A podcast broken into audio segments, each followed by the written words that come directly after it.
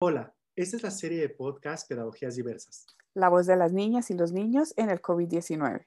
Soy Manuel López Pereira. Y yo, Pilar Gómez. Te damos la bienvenida. En este nuevo episodio conversaremos con el doctor Juan Carlos Ñáñez Velasco, doctor en Pedagogía por la UNAM y miembro del Seminario de Cultura Mexicana. Recientemente publicó el libro Cuando enseñamos y aprendimos en casa, la pandemia en las escuelas de Colima, en coautoría con Rogelio Javier Alonso. Bienvenido, Juan Carlos. Muchas gracias. Eh, un gusto estar contigo, Manuel, y con Pilar. Hola, Juan Carlos. Un gusto también. Eh, muy importante lo que resaltas en esta publicación, en donde recopilas las voces de las y los estudiantes y también los docentes sobre sus experiencias del aprendizaje en casa durante este periodo de confinamiento. ¿Nos podrías contar un poquito más sobre las reflexiones que surgieron de estas experiencias, en particular las voces de las niñas y de los niños? Bueno, me gustaría empezar eh, contándoles cómo nació la idea, que no fue resultado de un eh, alumbramiento intelectual o profesional, que sea profesor eh, en la Universidad de Colima. Nació de una inquietud más personal. En ese momento, cuando nace esta inquietud, mayo del, del año pasado, yo estaba estudiando el diplomado en francés un diplomado en francés, estaba terminando mi primer año, así que era estudiante. Y luego tengo dos hijos, Mariana Belén, que estaba en segundo de secundaria, y Juan Carlos en cuarto de primaria. Así que tenía el rol de eh, estudiante, el rol de papá, el rol de profesor en la universidad, en la licenciatura, y en ninguno de estos roles nadie me preguntó eh, cómo me sentía, qué opinaba, cómo le hacíamos. No solo a mí, sino a los estudiantes, a los papás, a los profesores. Entonces me pareció que estábamos desaprovechando una, enorme oportunidad y diría una obligación de, preguntarle a estos actores, que son los, los fundamentales, qué podíamos hacer frente a esta circunstancia cuando ya quedaba claro que no íbamos a regresar para terminar, eh, que no íbamos a regresar a las aulas para terminar el ciclo escolar. Bueno, ahí nace esta, esta idea de consultar a las niñas y a los niños. Y lo que tenía en la mano era Facebook. Tengo una lista más o menos larga, unos 4.900 amigos, contactos en Facebook, y escribí eh, pidiendo opiniones, eh, que me se supone que no están los niños en Facebook, sino los papás y las mamás. Entonces les dije, quiero saber qué opinan sus hijos, qué opinan las niñas, los niños de Colima y de otros, de otros estados. Entonces les lancé cinco preguntas. ¿Qué les parece eh, estudiar en casa? Mayo del año pasado. ¿Les gusta? Eh, ¿Qué no les gusta? ¿Qué cambiarían? Y si ya tenía que terminar el ciclo escolar. Fueron las cinco preguntas. Eh, me entusiasmó la, respuesta de las mamás, sobre todo de las mamás. También hubo respuestas de los papás, pero me entusiasmó, lo cual quería decir que yo no estaba equivocado en mi inquietud, que efectivamente las mamás y los niños querían decir cosas, sentían eh, que debían ser consultados. Entonces empecé a recibir de todo, llegaron eh, respuestas abiertas en Facebook, la gente contestaba ahí donde yo escribí, o, en mensaje, perdón, directo, mensaje privado. Eh, recibí audios, recibí capturas de pantallas de un papá que me decía, yo conversé con mi hija por WhatsApp, le pregunté, le dije, oye, un profesor está preguntando esto, ¿qué opinas? Y entonces me mandó la captura de pantallas de la conversación con su hija. Fernando se llama este, este profesor que lo hizo. Entonces recibí mucha información. Bueno, reuní em, escribiendo, mm, transcribiendo unas 25 páginas eh, a renglón seguido, con todo lo que me decían. Y luego viene la tarea de ordenar todo eso, de tratar de encontrar las ideas claras, las palabras, mm, las palabras clave, las frases reveladoras y hasta ese momento no sabía cómo iba a estructurar eh, este, este reporte pensando en publicarlo. Bueno, me senté a escribir y, y del, pasé de, del asombro, la inquietud, al goce eh, emotivo, intelectual de estar escribiendo lo que me estaban contando, porque fue verdaderamente un aluvión, un tsunami de ideas, de inquietudes extraordinariamente potentes. Entonces, ahora sí respondo a la pregunta después de este rodeo. Eh, ¿qué, reflexiones me, sugiere esta actividad que hice? Primero que no es un ejercicio riguroso, científico, en lo absoluto, es un sondeo a través de Facebook con lo que yo tenía. Estamos hablando de que opinaron unos 25 niños, unos 25 niños, eh, de Colima, pero también de otros estados, del Estado de México, de Jalisco, eh, de Yucatán, de, Estados Unidos. Me llegaron comentarios de dos estados de, los Estados Unidos. Eh, me sugiere también que que las, las mamás tenían ganas, querían decir cosas. De hecho, me dijeron, bien pronto me dijeron, ¿y cuándo la de nosotros? ¿Cuándo vas a preguntarnos a nosotros? Porque también los papás, las mamás tenemos muchas cosas que decir. O sea, que había una, un hambre de, contar cosas, de decir cosas.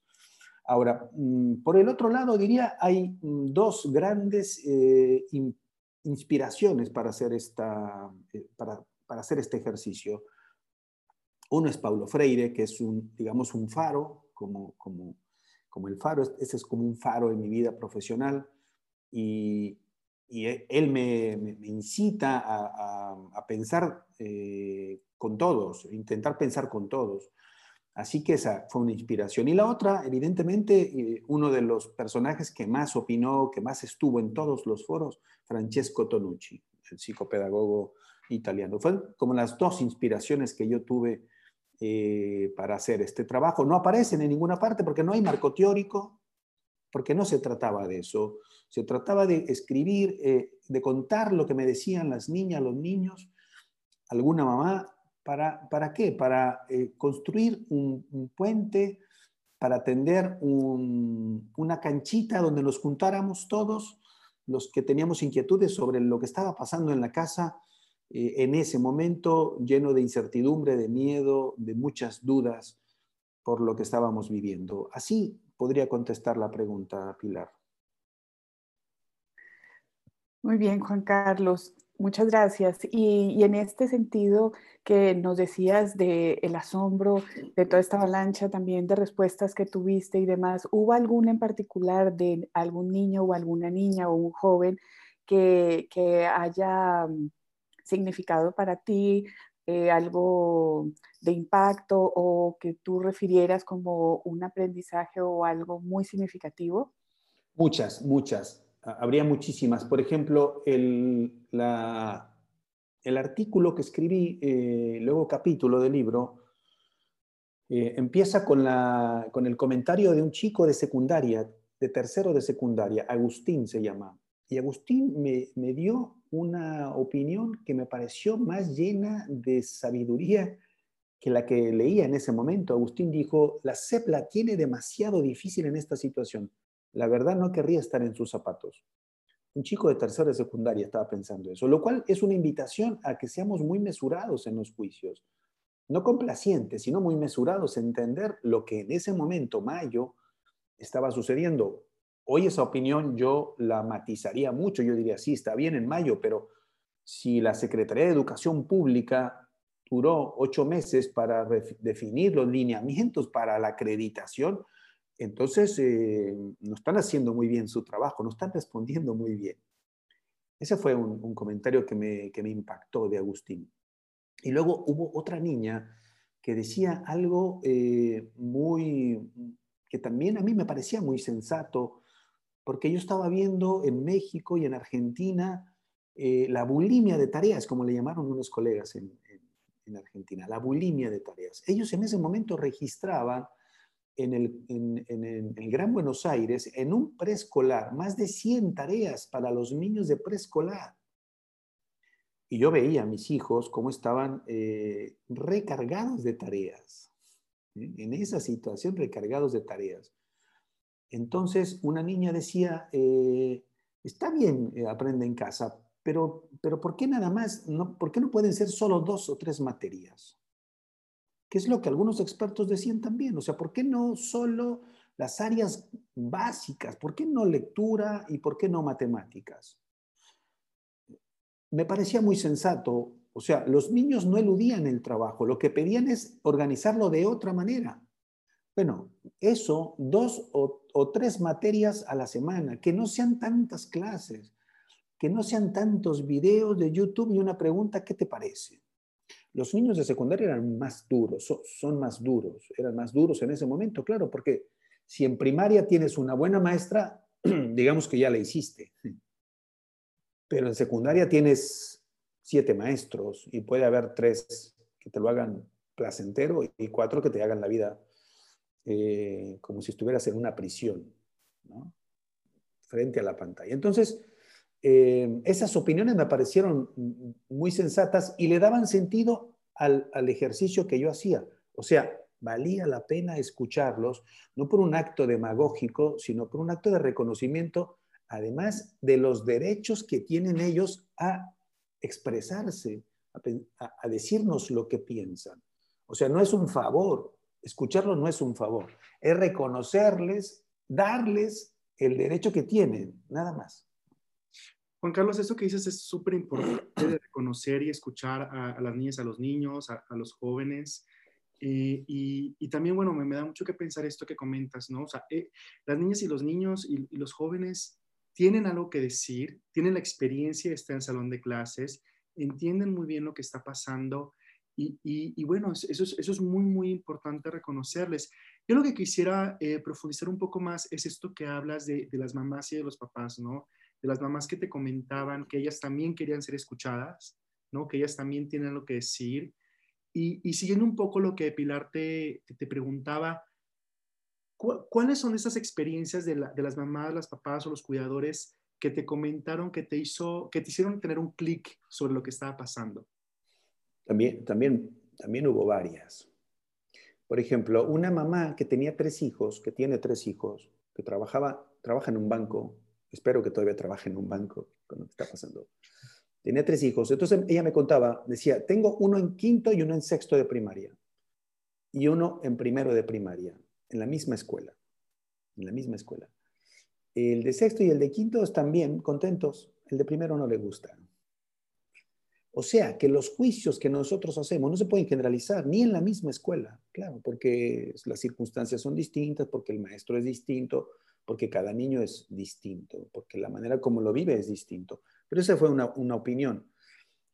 O sea, eh, y ahí está una clave, creo yo, para que funcione o no funcione Aprende en Casa. Es, en la medida que tú tienes un buen maestro, la tarea va a ser menos imposible. No es fácil, pero en la medida que tú tengas un buen maestro, la tarea se vuelve eh, menos complicada. Si tú tienes un mal maestro y si no tienes apoyo en casa como niño, como estudiante, especialmente en, primaria, en preescolar, la tarea va a ser dificilísima. ¿no? Esa es una, opinión que me decía esta, esta señora, esta mamá. Eh, y luego una mamá y maestra me decía algo también muy importante. perdón, me decía, eh, yo, yo estoy pensando que me puedo volver loca en cualquier momento, porque además de mamá, eh, soy maestra, tengo papá, soy pareja, y soy ama de casa.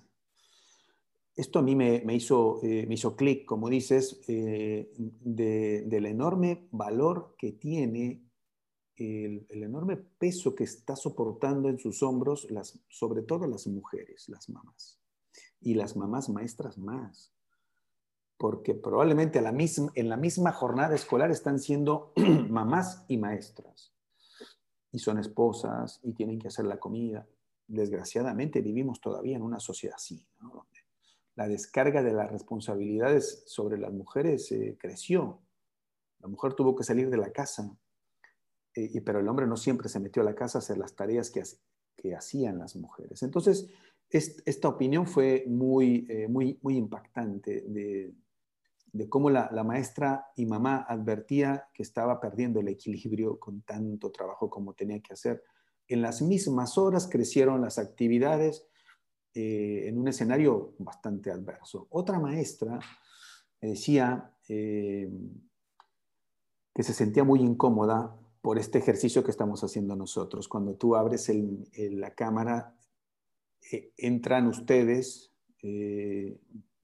y entran los papás de ustedes en el ejercicio de los niños. ¿no? Entonces ella decía, no solamente me ven los, los niños, sino que me ven eh, los papás, las mamás. Entonces estoy abriendo mi intimidad a otras, a otros ojos, que me pueden mirar como, como, me, como quieran, como, no sé si me doy a entender. O sea, este, este, es un tema delicado, un tema que tiene que ver con la ética, un tema que tiene que ver con, con los valores de cada quien. Entonces, esos comentarios a mí me, me, provocaron eh, estas inquietudes de que el replanteamiento eh, es evidentemente, el replanteamiento que nos deja la pandemia es evidentemente tecnológico, pero yo creo que lo más importante no pasa por la tecnología, me parece que pasa por otro lado. Steve Jobs eh, decía, eh, si alguien puede estar convencido del valor de la tecnología en esta sociedad, soy yo, decía Steve Jobs. Y, bueno, creo que queda claro eso, con todo el imperio que montó y toda la revolución que armó en telefonía, en el cine, en todas partes.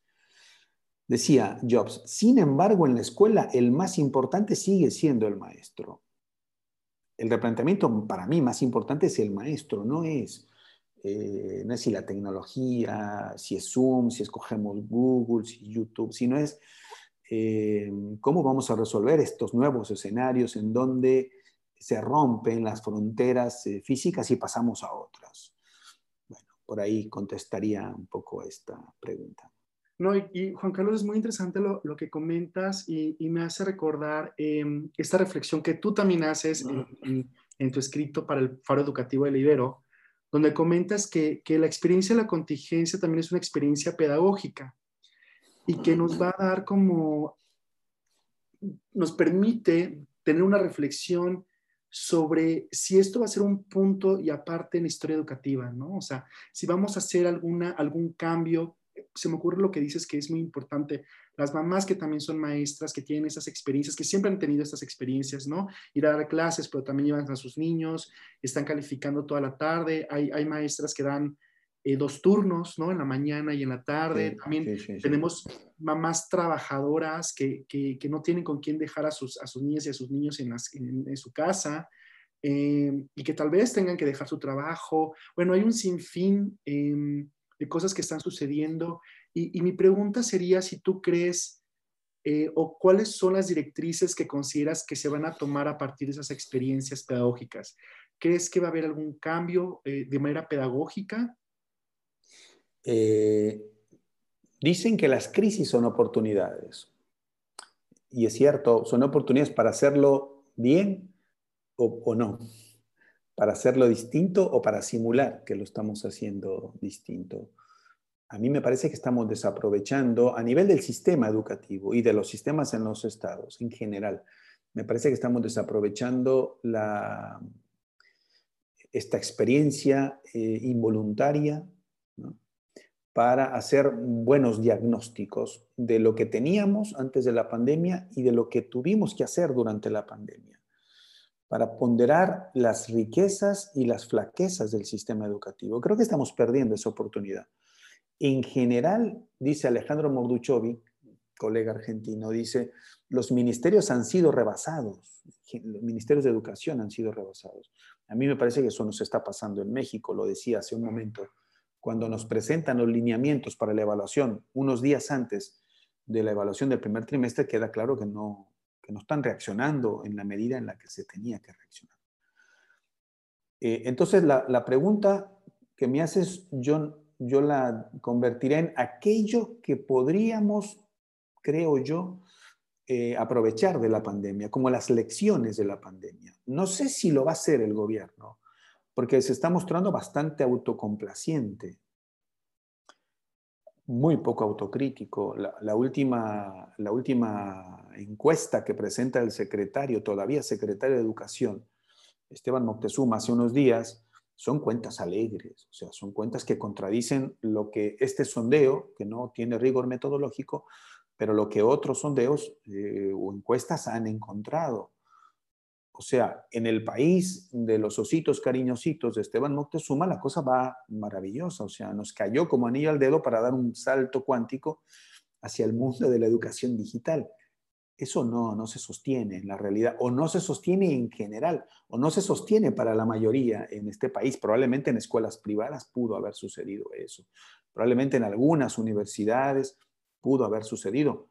Pero yo estoy pensando en las escuelas multigrado, por ejemplo, que son más del 40%, más del 40% en el país, en primarias, o las escuelas que yo estoy visitando en un proyecto muy interesante que estaba visitando para indígenas aquí en mi estado.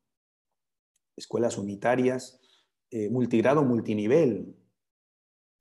O sea, eh, esto ahí no, no se sostiene, esta, eh, este júbilo que me parece no solo demagógico, sino irresponsable. ¿Qué, pensaría yo que, nos quedan como, lecciones hasta este momento, así de bote pronto? Es una suerte de peregrinaje por lo obvio, como decía Paulo Freire. A ver, la escuela tiene que ser el corazón del sistema. Esto está repetido desde el sexenio pasado, el programa de la escuela, escuela en el centro, ¿no? Se llamaba. Eh, la escuela tiene que ser el corazón, pero no en el discurso, sino en el funcionamiento del sistema. Eh, no, no, tiene que ser la, administración, no la burocracia. Aquí se nos coloca una tensión eh, entre el control y la confianza. Queda claro esta, esta tensión entre el control y la confianza. Tendríamos que optar por la confianza en la escuela, en el consejo técnico, en los profesores. Una confianza con, con regulaciones, con, con, con reglas, con acompañamiento de las supervisiones, de los jefes de sector, de los ATPs. Pero tendremos que confiar en los profesores y no basarnos más en el control como sucedía. Esto me lo decían las maestras también en el ejercicio que hice con ellas. Subir evidencias, fotos, tomas de pantalla para que eh, la directora le mande al supervisor y el supervisor a su vez al jefe de sector y el jefe de sector al director. ¿no? Eh, o sea, centrarlo ahí eh, es un desatino absoluto porque es un menosprecio al trabajo que hacen los profesores, porque pareciera que lo que importa es eh, parecer y no lo que están haciendo. La escuela tiene que ser el corazón del sistema, pero con evidencias como estas, confiamos en los profesores. Por tanto, decidimos que los profesores sean quienes busquen los mecanismos más eh, adecuados para acercarse a la familia, a los estudiantes. En los hechos eso sucedió. En los hechos eso sucedió. Eh, en, este libro, cuando enseñamos y aprendimos en casa, nos cuentan los profesores, las maestras, cómo hacían, cómo llevaban eh, las tareas a la tortillería del pueblo, del pueblito, para que las mamás fueran a recogerlas, las, tareas y dejaran ahí mismo las tareas a las que luego iba a ir la maestra a recoger. O la maestra que iba al, semáforo de una avenida principal de Colima a tratar de hablar con el papá que estaba haciendo malabares ahí entre los autos para ver cómo, por qué, no, por qué el hijo no estaba yendo a la, a la escuela, por alguna situación que había pasado. Bueno, la docencia es una tarea colectiva. Esto que los que estudiamos educación, Pilar, en el doctorado, lo sabemos. La docencia es una tarea colectiva, pero desgraciadamente no se vive de esa forma. El profesor está en el salón de clase solo, solo en el sentido positivo y en el sentido negativo, solo porque puede hacer lo que sea, lo que sea es lo que sea, y solo en el sentido de la, del uso responsable de su libertad para, para enseñar, para innovar, para inventar cosas. La docencia es una tarea colectiva, no, puede seguir siendo una tarea en solitario, sobre todo en escuelas de condiciones precarias. Ahí tiene que estar presente el trabajo colectivo, la maestra de primaria con el profesor de educación física, donde hay, con la profesora de inglés, con la coordinadora del área, y luego ellos con, eh, con los directores y los directores con eh, los supervisores. O sea, es una tarea colectiva, es un trabajo social. No puede ser ya más una tarea eh, en solitario porque el contexto social es adverso y ahí nos va a derrotar. Eh, una tercera, la familia tiene que ser un actor pedagógico. Esta es una de las lecciones más claras que yo saco de este ejercicio. Un actor pedagógico. La, familia es un actor secundario. Antes de la pandemia era un actor secundario.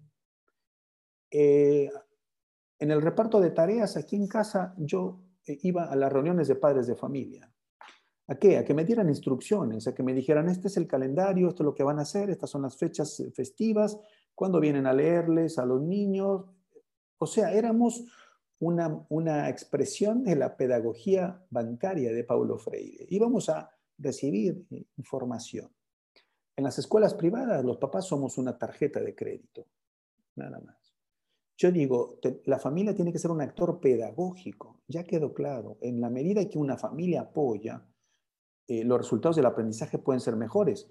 Bueno, los resultados de la prueba planea que aplicaba el INE son elocuentes en ese sentido. En la medida que las mamás y los papás tienen un grado de escolaridad más alto, hay una correlación, los resultados de los estudiantes son más altos también. Hay que convertir a la familia en un actor pedagógico. O sea, no solo darle, sino también recibir de ellos. Esta es una queja que yo tengo en las escuelas de mis hijos. No solo, no solo quiero ir a la reunión a que me digan lo que tengo que hacer, sino yo también a decirles cómo lo veo, cómo veo lo que están haciendo.